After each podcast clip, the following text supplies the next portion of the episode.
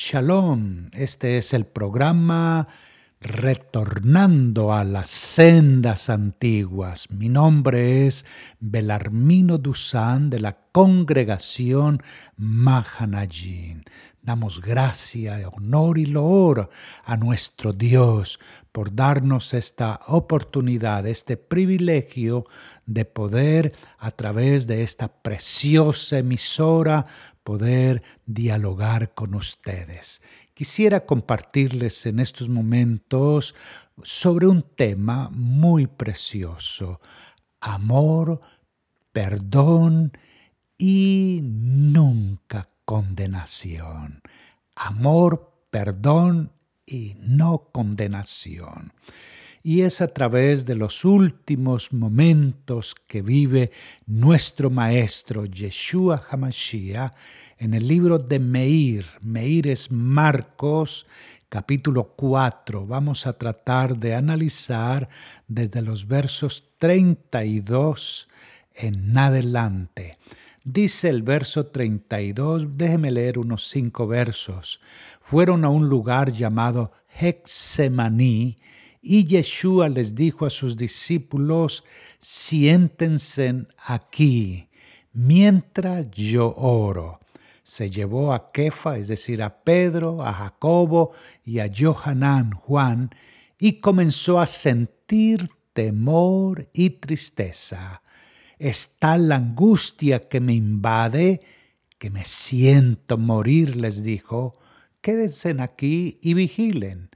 Yendo un poco más allá, se postró en tierra y empezó a orar que, de ser posible, no tuviera él que pasar por aquella hora. Decía, Abba Padre, todo es posible para ti. No me hagas beber este trago amargo, pero no sea lo que yo quiero, sino lo que quieres tú. Luego volvió a sus discípulos y los encontró dormidos. Simón le dijo a Pedro, ¿estás dormido? ¿No pudiste mantenerte despierto ni una hora? ¿No pudiste mantenerte despierto ni una hora? Bien, ¿qué tenemos aquí en este pasaje?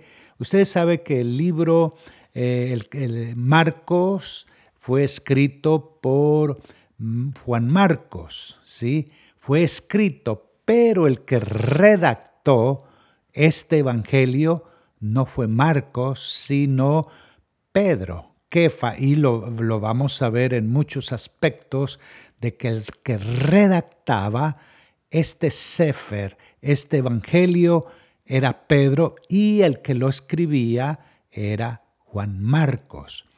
¿Qué tenemos aquí en este Evangelio? El capítulo 14, les decía, es el capítulo más largo del libro de Marcos. El capítulo más largo tiene 72 versos. 72 versos. ¿Qué tenemos aquí? El Santo Maestro se postra en tierra en oración ante su Padre en los cielos pues su alma ha sido llenada de una fuerte y pesada angustia, gimiendo y rogando que sea hecha no la voluntad de él, del Maestro, sino la voluntad de su Padre, de su Dios. Mientras él está allí, los discípulos, esos tres discípulos, se duermen y Él los despierta y los invita a juntarse con Él en oración. En eso se presenta el traidor, quien se echa a su cuello besándolo como señal para apresarlo, pues los guardias que habían ido por él no le conocían personalmente y Judas les dio esa señal, al que bese ese es. Los discípulos entonces abandonan a su maestro presa de un miedo atroz. Y he llevado a frente al Cohen Gadol, quien reúne a su concilio, formado por saduceos principalmente, y se levanta un juicio, un juicio ilegal, ilegal contra el maestro. Cuando finalmente el Cohen Gadol, el sumo sacerdote, le pregunta, ¿eres el Mashiach, el hijo del bendito? El maestro asiente y mencionando el nombre sacrosantamente santo, que es que no se podía mencionar, afirma: Verán al Ben Adán, al Hijo del Hombre, sentado a la diestra de Adonai, del Eterno, viniendo en las nubes del cielo. Al escuchar la pronunciación del nombre sacrosantamente santo, el Cohen Gadol acusa al maestro de blasfemia y ahí está la sentencia. Esa pronunciación es lo que hace que lo declaren reo de muerte. Acto seguido, la turba de soldados alquilados, rentados para la, para la ocasión, arremeten contra el rebe, lo golpean y lo burlan, se burlan salvajemente. Estoy dando un resumen, después voy a ir eh, más enfocadamente en algunos aspectos. Mientras tanto, Pedro, Kefa, que estaba sentado afuera calentándose alrededor de una hoguera, al ser confrontado en su identidad, niega todo tipo de relación con el Maestro, no una, no dos, tres ocasiones distintas y luego canta el gallo. Entonces, dice, dice el pasaje, no pudieron mantenerse despiertos. Aquí está un, un tiempo clave que se avecinaba. Ellos están durmiendo en el momento cuando más necesitaba el maestro que alguien estuviera con él, que lo acompañaran, que sus grandes amigos lo acompañaran, entonces los encontró durmiendo. No pudieron mantenerse despiertos, no pudieron. El verso 38 dice, vigilen y oren para que no caigan en tentación. La manera para, para no caer en tentación es mantenerse en oración. Vigilen y oren para que no caigan en tentación. ¿Por qué? El espíritu está listo, dispuesto, pero el cuerpo es débil necesitamos orar, orar, orar y no desmayar, clamar, clamar. Una vez más se retiró e hizo la misma oración, pero cuando volvió los encontró dormidos otra vez porque se les cerraban los ojos de sueño. No sabían qué decirle cuando ven allí al maestro parado frente a ellos. El pacto se va a sellar y ellos duermen. Mire esto, qué pasaje de la Torá nos trae a la memoria. El pacto se va a sellar. Ellos debieran estar pendientes de ver lo que está haciendo y hacer lo que está haciendo su maestro pero a ellos lo único que les entra es sueño.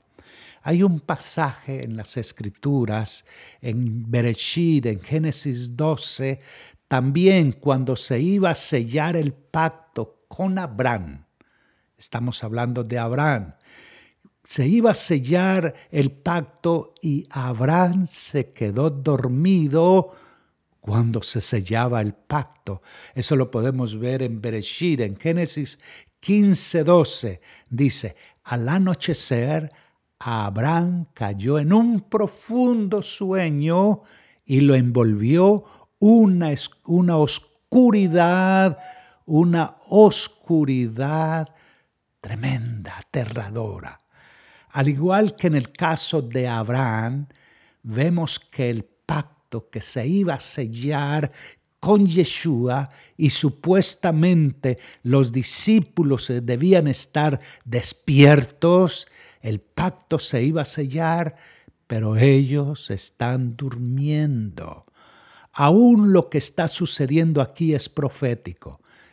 Ellos, como descendientes de Abraham, están experimentando lo mismo, lo que nos da a entender que la redención, el pacto, no depende de tu fidelidad, no depende de nuestra fidelidad, de nuestra fuerza, depende única y exclusivamente de la fidelidad del Eterno y de la fidelidad de su Hijo, de su Hijo Yeshua. Solo por la fidelidad de Yeshua, no por tu fidelidad o mi fidelidad, ni por la fuerza, sino por la fidelidad, porque Él es el único que es fiel. Al volver por tercera vez, dice el verso 41, les dijo, siguen durmiendo y descansando. Se acabó.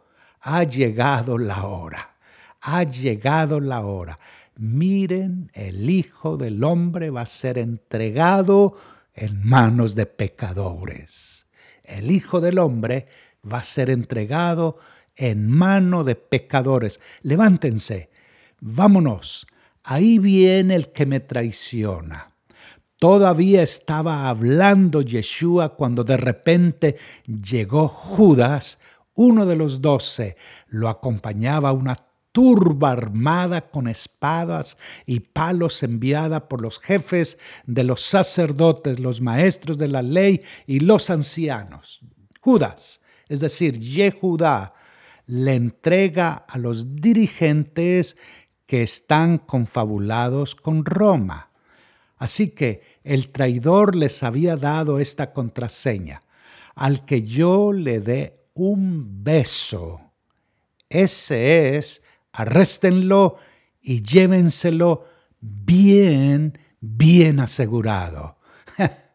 El que lo haya tenido que identificar nos muestra que no se distinguía por sobre los demás. Era algo común, era algo sencillo, como uno más entre ellos. Tan pronto como llegó Judas, se acercó a Yeshua. Rabí, le dijo y lo besó. Entonces los hombres prendieron a Yeshua pero uno de los que estaban ahí desenfundó la espada e hirió al siervo del sumo sacerdote cortándole una oreja. Mire esta redacción. Yo les decía al principio que el que escribe el, este Masorer, este Evangelio, es Marcos, Juan Marcos, el que lo escribe pero el que lo redacta es Kefa. Y mire, dice aquí, tan pronto como llegó, entonces uno de los que estaban ahí desenfundó la espada e hirió al siervo del sumo sacerdote cortándole una oreja. ¿Quién es el que desenfunda la espada y corta la oreja? ¿Quién? no da el nombre aquí, ¿sí? Pero ¿quién lo hizo? Nada menos que el que está narrando, el que narra el episodio, Kefa. Simón Pedro es el que desenfunda la espada y corta la oreja. Yo quisiera que pensáramos en lo siguiente.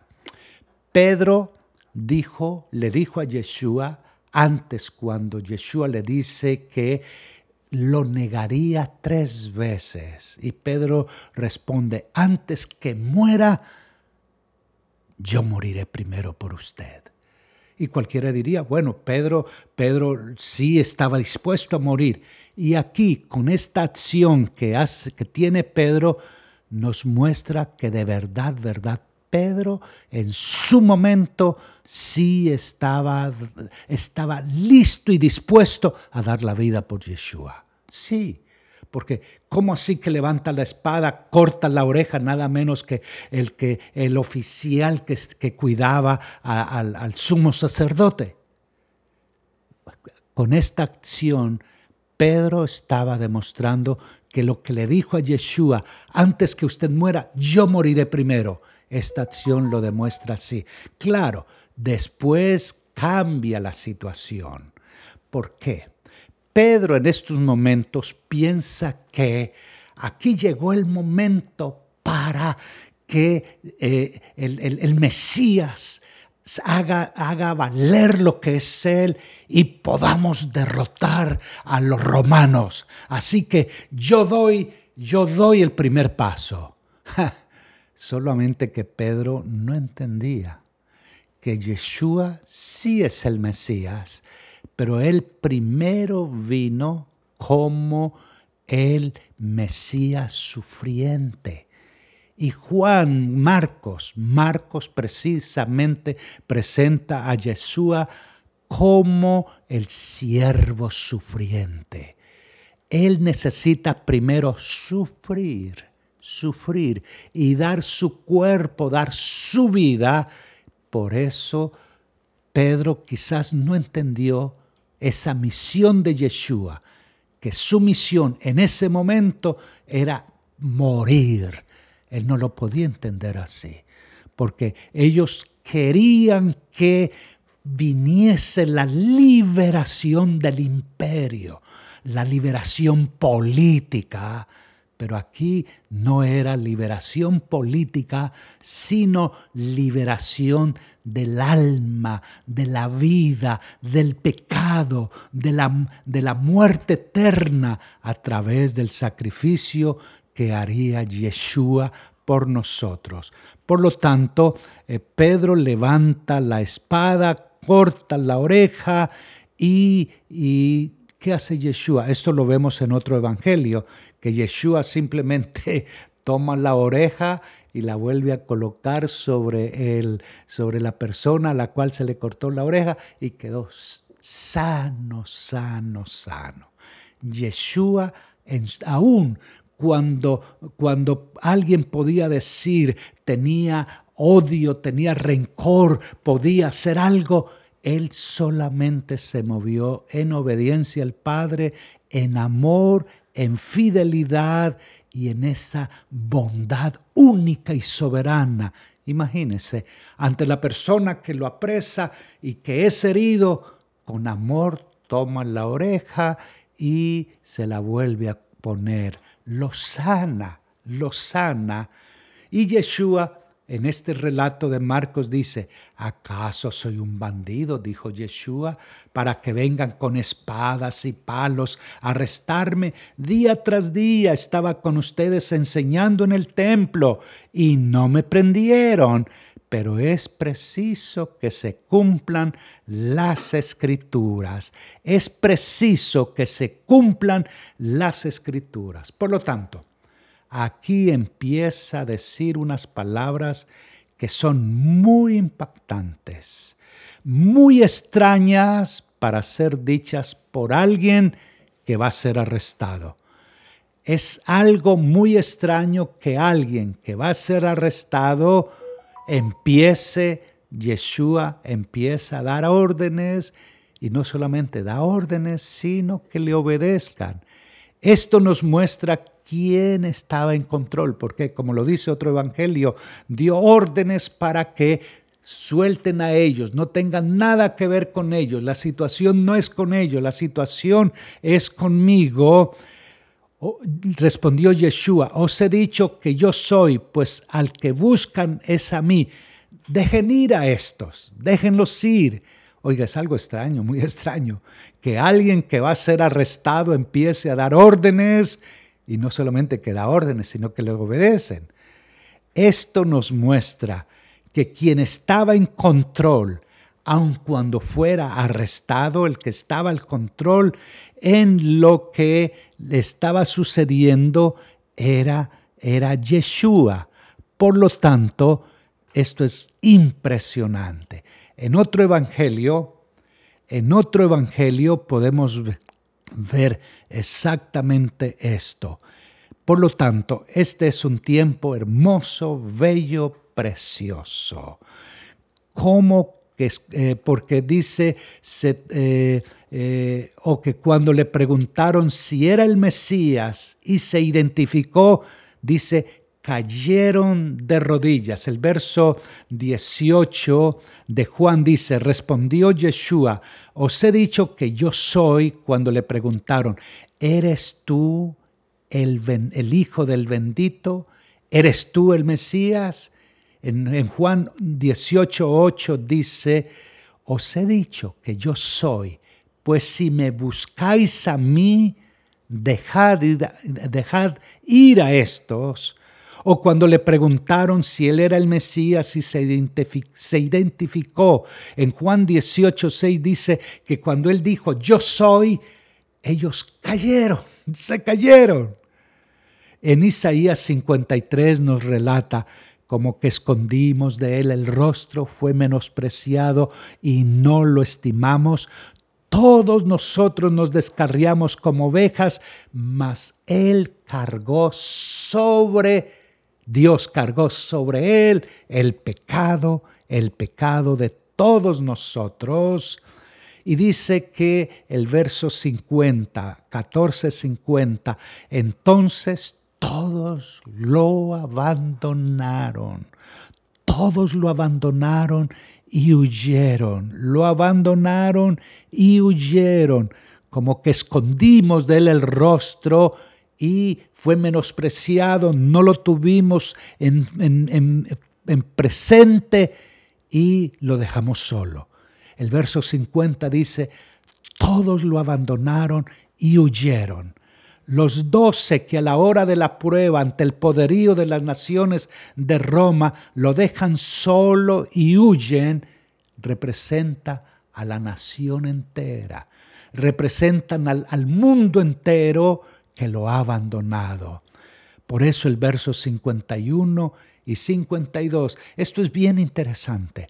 Cierto joven que se cubría con solo una sábana iba siguiendo a Yeshua. Este relato es bien interesante. Cierto joven que se cubría con solo una sábana iba siguiendo a Yeshua. Lo detuvieron, pero él soltó la sábana y escapó desnudo. ¿Por qué este relato? ¿Por qué este relato en un momento cuando Yeshua es puesto preso? ¿Por qué esta narración? Cierto joven. ¿Quién es este joven? ¿Ha pensado usted en eso? ¿Quién es este joven? Que se cubría con una sábana, iba siguiendo a Yeshua, lo detuvieron, pero él soltó la sábana y escapó desnudo. En un momento de tironeo de ropas para prenderle, al huir, deja la sábana y huye desnudo.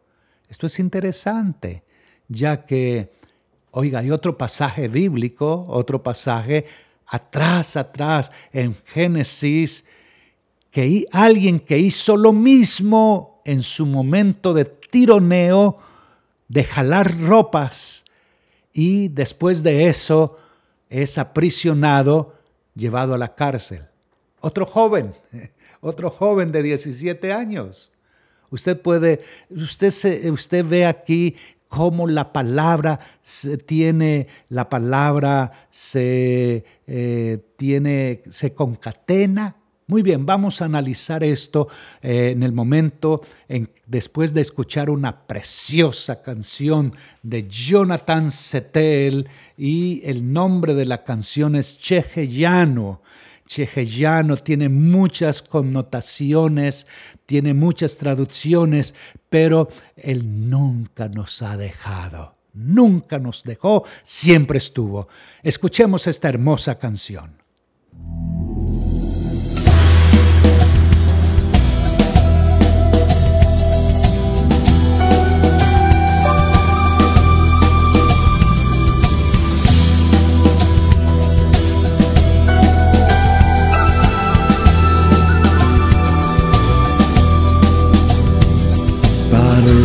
Ata Adonai.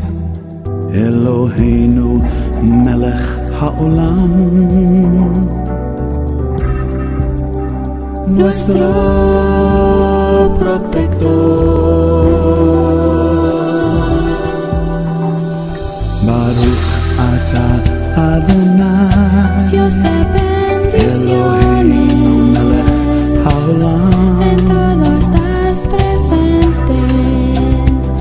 nuestro protector.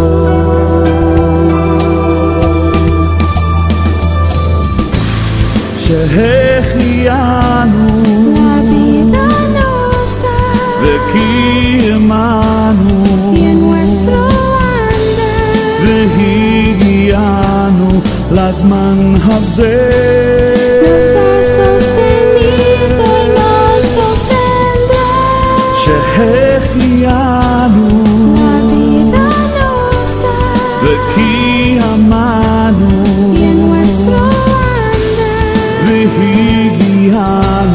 לזמן הזה.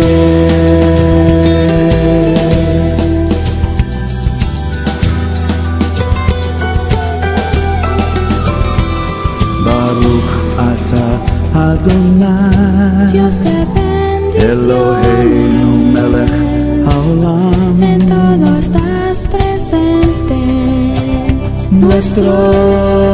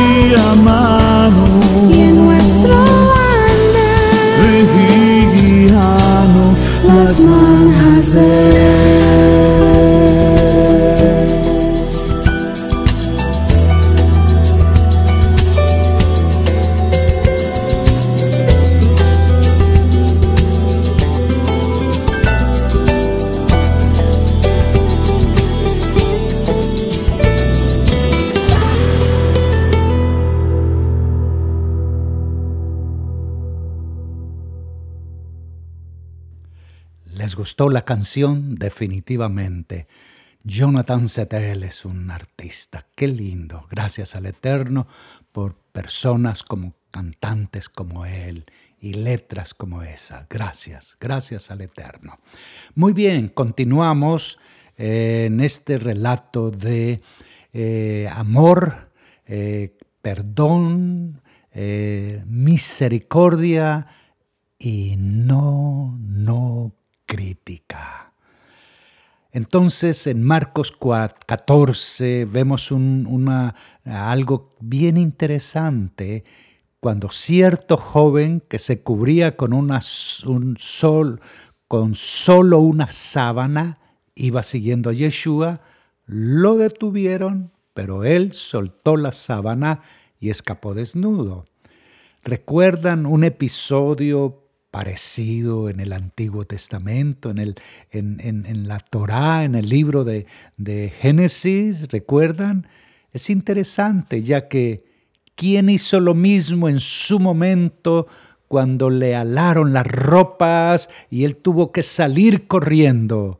Recordamos a José, cuando la mujer de Potifar está tratando de seducirlo y entonces toma las ropas y pues él tiene que salir, salir corriendo. Este es un pasaje bien, bien interesante, bien interesante. A causa de esa situación, José fue llevado a la cárcel injustamente fue llevado injustamente a la cárcel, dándonos una ilustración de lo que el Mesías sufriente tendría que hacer. Ser llevado por cárcel y por juicio, como dice el libro de, de, Isaías, llevado por cárcel y por juicio, pero que eso va a producir una gran cosecha y se va a convertir en el rey de las naciones.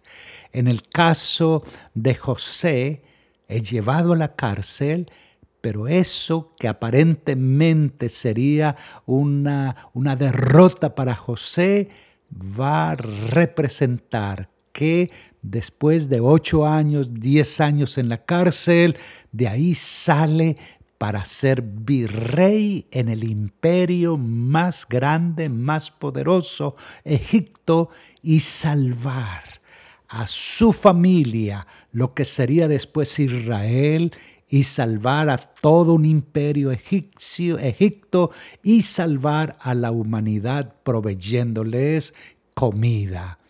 Aún en esto hay un remés, es decir, una pista. Según la tradición se dice que este joven, ya volviendo a Marcos, se dice que este joven que huyó desnudo, ¿quién es? Porque ahí lo presentan todo enigmático. Pero ¿quién es este joven que huyó desnudo? Pues nada menos que Marcos, que es el escritor del Evangelio. Marcos, escritor del Evangelio. Decimos que el que narra, el que narra los episodios es Pedro y el que escribe es Marcos. Muy bien, sigue la narración. Llevaron a Yeshua ante el sumo sacerdote y se reunieron allí todos los jefes de los sacerdotes, los ancianos y los maestros de la ley. Pedro los siguió de lejos. Aquí viene otra situación de remés. Pedro los siguió de lejos hasta dentro del patio del sumo sacerdote. Allí se sentó con quién? Con los guardias y se calentaba junto al fuego. Se sentó con los guardias y se calentaba junto al fuego. Comenzaremos a ver una progresión de la caída de Pedro. Los pasos que él siguió pasos que lo llevaron a cometer terribles errores. Lo llevaron, número uno, a la negación. ¿Cuál fue el primer paso? Número uno, el primer paso de su negación fue cuando él dijo, eh, yo, ninguno de ustedes quizás, aunque todos te dejen, yo no.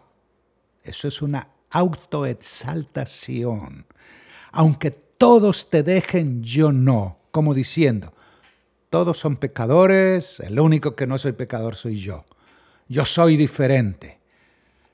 El pensar que tú no vas a caer, que eres mejor que los demás, es el inicio que puede llevarte a la caída. Aunque todos te dejen, yo no la autoexaltación.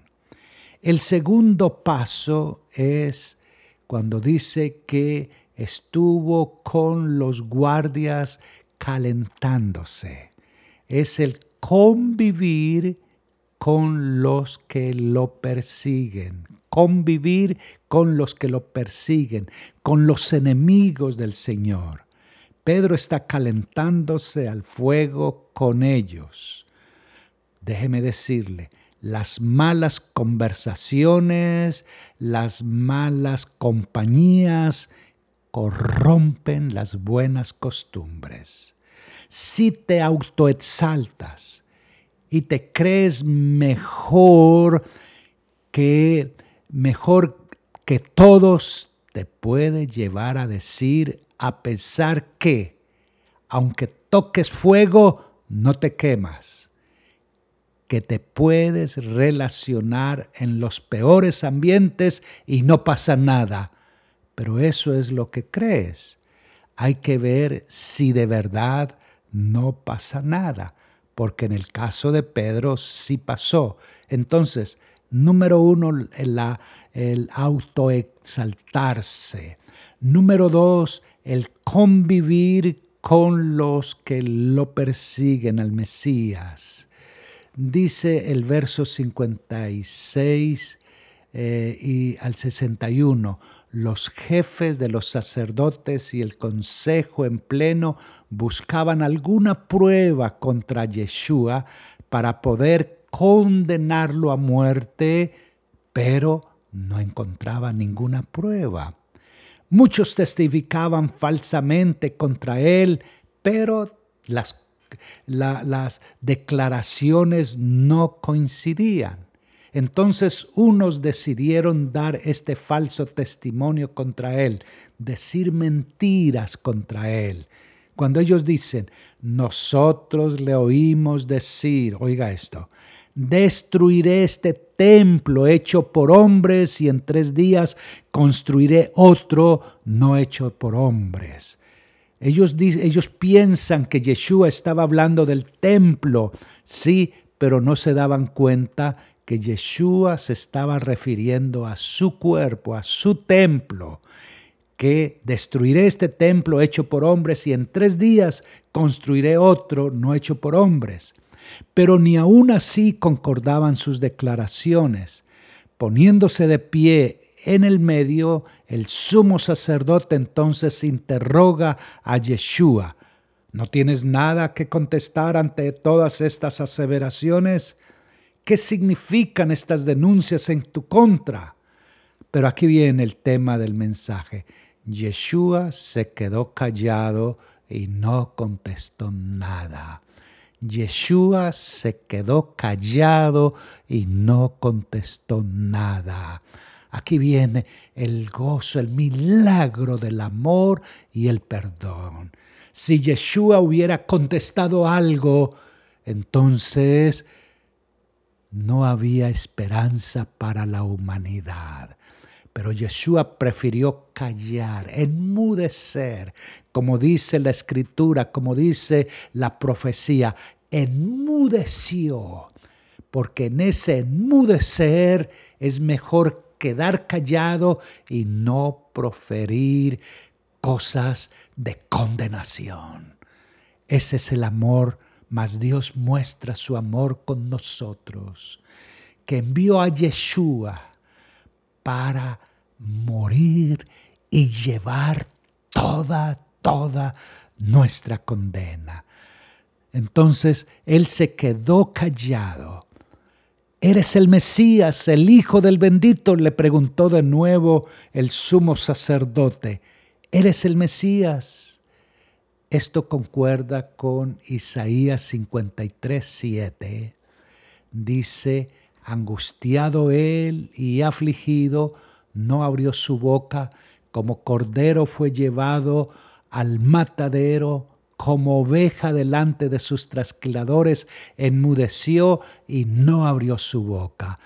En Sofonías 3:17 leemos, El Señor está en medio de ti, poderoso.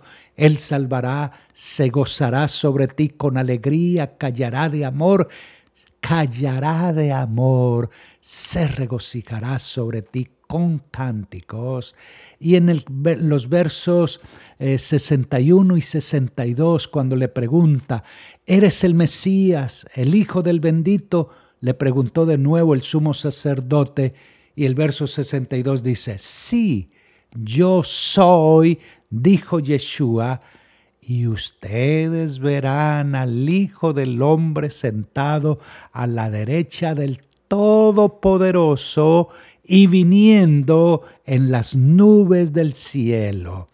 El término Hijo del Hombre, cuando dice allí, y verán al Hijo del Hombre, ese término, Hijo del Hombre, nos lleva a cómo Daniel el profeta Daniel habló acerca de él. el que iba a venir en las nubes con gran poder a reinar, de, como está escrito en Daniel capítulo 7, 13 y 13 y 14. Cuando estudiamos esto, lo que dice Daniel, lo que dice el relato de Marcos, lo vemos en Mateo, que allí habla no del Hijo del Hombre, sino Hijo de Dios. Cuando se habla de Hijo de Dios, no es realmente blasfemia, pues el pueblo de Israel se consideraba a sí mismo Hijo de Dios. Ahí analizamos que lo más probable es que la blasfemia era el considerarse este personaje del que habla Daniel, el Hijo del Hombre, porque Daniel habla de eso, del Hijo del Hombre, más aún cuando dijo que lo verían a la diestra de Dios, cuando Yeshua dijo que verán al Hijo de Dios al Hijo del Hombre a la diestra de Dios, seguramente debe haber dicho, cuando pronunció el nombre Elohim, quizás no pronunció Elohim, seguramente él pronunció el nombre de su Padre, el nombre divino, el nombre sacro, santamente santo, ya que el sacerdote dice que se escandalizó y rasgó sus vestiduras, pues se había establecido entre ellos la prohibición de pronunciar el nombre sacrosantamente santo. Solo una persona, el sumo sacerdote, un día al año, el día de Yom Kippur, el día del perdón, cuando él entraba al lugar santísimo a presentar el chivo expiatorio, solamente allí podía pronunciar el nombre sagrado. Si vemos el contexto en que Yeshua iba a ser precisamente ese chivo expiatorio, menciona el nombre frente al sumo sacerdote, en esencia lo que él está diciendo es, yo soy, yo soy ese chivo expiatorio. Él es porque yo soy el único y legítimo sumo sacerdote que va a presentar un sacrificio, no un chivo, no un animal, sino que yo mismo, me presento como ese sacrificio cruento. Por eso soy el Hijo, el Hijo del Hombre. Entonces, frente a eso, cuando Yeshua pronuncia el nombre sacrosantamente santo, el sumo sacerdote dice, ¿para qué necesitamos más testigos? dice, rasgándose las vestiduras. Ustedes han oído la blasfemia, ¿qué les parece? Todos ellos lo condenaron como digno de muerte. Algunos comenzaron a escupirle, le vendaron los ojos, le daban puñetazos, diciéndole, profetiza. Le gritaban, los guardias también le daban bofetadas. Marcos nos presenta este momento de sufrimiento de manera más cruda. Dice que le cubrieron el rostro. Cuando alguien te va a golpear y ves por instinto, por reflejo, como que tu cuerpo se prepara para el golpe, por eso le tapan el rostro para que no se prepare sino simplemente para que sienta lo duro de los golpes, del martirio. Si no ves, el dolor del golpe es más exponencial. Y le decían, si eres el Mesías, lo sabes todo, dinos, ¿quién te golpeó? ¿Quién? Por supuesto que él sabía hasta la vida y obra entera de quien le estaba golpeando, pero ¿qué hizo él? Cayó.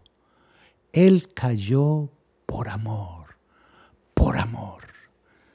Amado amigo, amiga, ese es el amor de Yeshua que cuando lo abofeteaban, lo maltrataban, lo golpeaban salvajemente, él, él callaba. Pero sigue diciendo el relato, mientras Pedro estaba abajo, en el patio pasó una de las criadas del sumo sacerdote. Cuando vio a Pedro calentando, se fijó en él. Tú también estabas con ese nazareno, con Yeshua. Le dijo ella, pero él lo negó, no lo conozco, ni siquiera sé qué de qué estás hablando y salió afuera a la entrada. Cuando la criada lo vio allí, les dijo de nuevo a los presentes, este es uno de ellos. Él lo volvió a negar. Poco después los que estaban allí le dijeron a Pedro, seguro que eres uno de ellos, pues eres Galileo. Él comenzó a echarse maldiciones. Mire esta tragedia. Comenzó a echarse maldiciones. No conozco a ese hombre del que hablan, les juró. Pedro no nada más lo negó, sino que hasta lo maldijo y juró no conocerle. Amigos, amigas, dice que el gallo cantó por segunda vez cuando Pedro lo negó. Entonces los pasos, autoexaltación, convivencia con los enemigos de Yeshua, que eso lleva a la tibieza, lleva a la negación, tercer paso, y cuarto, la cruda espiritualidad la, de la culpabilidad. Pero ¿qué hizo? ¿Qué hizo Pedro? Lloró, lloró desconsoladamente pero después Yeshua, Yeshua hace una terapia con él. En el próximo programa hablaremos sobre esa terapia que Yeshua hizo con Pedro. Este es Belarmino Dusan de la congregación Mahanajin. Mi número telefónico es 305-610-4383 de la congregación Mahanajin. Shalom, shalom.